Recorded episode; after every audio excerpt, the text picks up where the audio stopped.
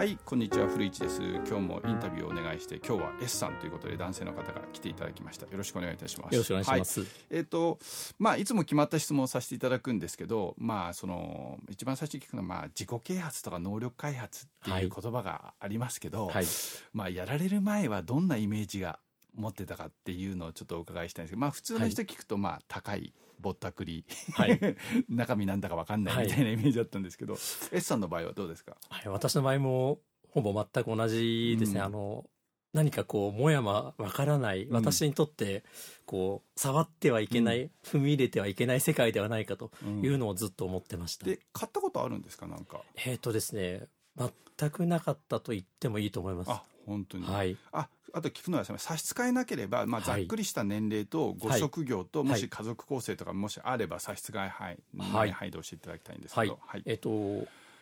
まあ、名古屋市内の社会、はい、あの会社員をやっております、はい、年齢はまあ40代ということになります、はい、で家族構成としては、えー、妻と、はい、えー、娘が3人ばかりおお子さんが3人、はい、女の子ばっかり、はい、なるほどなるほど。はいはい。わかりました。ありがとうございます、はい、でそのまま続けてなんですけどそのそのさっき言った怪しいイメージの自己啓発とか、能力開発をやるきっかけになったのは何ですか、そうですね。一番のきっかけは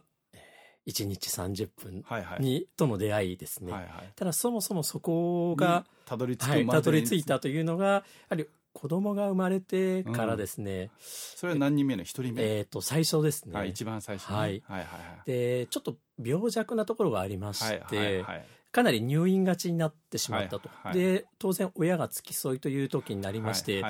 夜中いてくれって言ってもやることが全くなくてですね。病院で、はい、はいはいはい。で、まああの、ちょっと本屋でも行ってみるかと。それまで書籍、本屋もほとんど行くことがなかったんですけども。そうですよね。はいはい。で、その時に、ふっと止まってしまったんですあの目に留まって。あの、緑の文字が目に入ってしまってですね。はいはいでも読んだ1ページ目にこう頭を殴られたようなこう衝撃を受けてもあのそこが本当のきっかけだとああれですよね多分衝撃で勉強したくないやつはしなくていいはいもう2007年の暮れもう忘れ思う忘れることはできない経験ですね。そうすると失礼な言い方ですけどなんかやらなきゃと思ってやったわけじゃなくて、まあ、そのお子さんの病院に行くのに、まあ、失礼な話暇つぶしでそうです今まで読んだことない本を 読もうかなと思って取った本がたまたま私の本でそうです。で1ページ目で読んで勉強したくないやつはしなくていいって、はい、でガーンガーンとこうものすごい衝撃を受けてですね、はいはい。まああのサラリーマンなんで普通の会社員で、はい、まあ特段何かこういつの間にかこう思いもとない状態で暮らしていく中で、まあ、ただちょっとやっぱ娘が生まれて、ただ病弱だと、はいはい、なんかこうなんかやっぱりもう少ししっかりしなきゃいけないといけないかなという意識が多分どっかにあったんだとは思うんですけども、はい、はい、その本を読んでからもう次の週に手帳を買いに行ったというあのいろいろと、ね、はい、もう買い購入させていただいてと、うん、そこからだ本当に2008年ぐらいからですね。ありがとうございます。はい、あのやっぱりお客さんって話を聞いてもやっぱりその勉強してなかった本とか読んでなかった人がやっぱり読むようになったきっかけはやっぱり結婚するか。子供が生まれて多分このままじゃいけないとか、はい、やっぱり将来もうちょっとちゃんとしないとっていうのがきっかけだったみ,、ね、みたいですね、はい、はい、ありがとうございますでそうするとまああのここにもありますけど始めたきっかけってのはどっちかっていうとそのまあ暇つぶしで読んだ本でガーンってきてまあ、はい、あの手帳のマニュアルおそらく買っていただいたと思うんです目標設定をしだしたりとかっていう感じだと思うんですけど。はい始めた当初ってどうですか？結局みんな続かないとか、はい、やっぱり本をなんとかまあ僕の本でも一冊読んだけど今まで本を読む習慣がないから、はい、次々次々読む習慣もないし目標設定もしたことないしっていうのだと思うんですけど最初やりだした時どんな感じでしたか？そうですね。今思い出してみると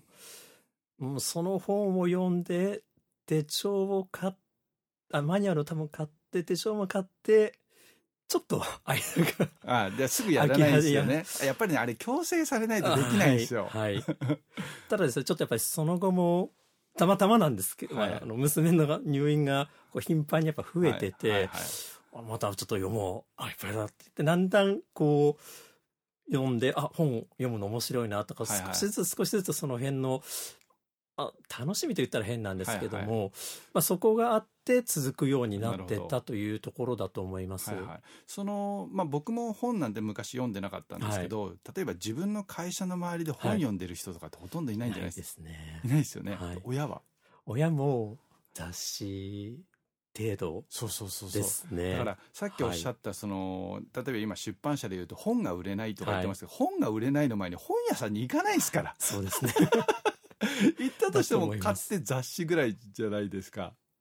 でそれ前までは例えば目標を立てようとかなんかそういうふうな思ったこともやっぱりおそらくないし周りでやっぱり参考になる人ってほとんどいない感じですか、はい、まあ、あの会社の上司で、うん、まあざっくり言うと仕事ができるイメージの人に、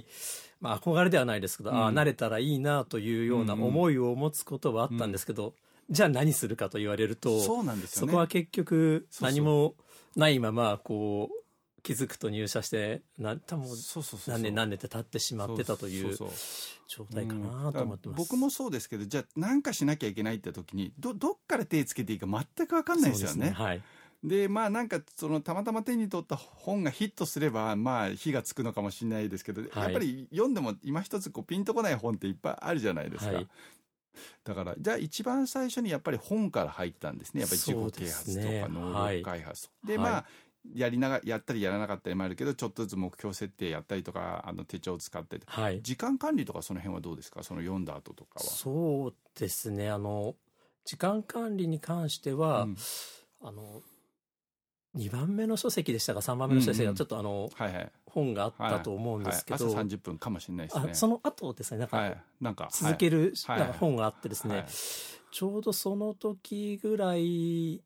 に8つの習慣というあの教材の本もちょうど買ってた時期で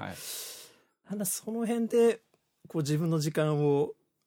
あの手帳に見えるようにしていってというところで、ちょっとずつ変わっていっていったんじゃないかなという感じですね、うん、例えば今までの一日の自分の生活パターンで本を読むとか、手帳を開くとか、はい、なんか目標を書くとかこうスケジュールを書き出すってこと今まで全くしなかった全くゼロですね。しなかったわけでしょ？それをどどこど喫茶店とかでやり出すようになったんですか？そうですね。まあ本本本とかどこで読み出すよねえっ、とやっぱり喫茶店な名古屋たまたま、喫茶店文化ということで、あの長時間でも咎められない、コーヒー店がありますので。モーニングもあるしね、はい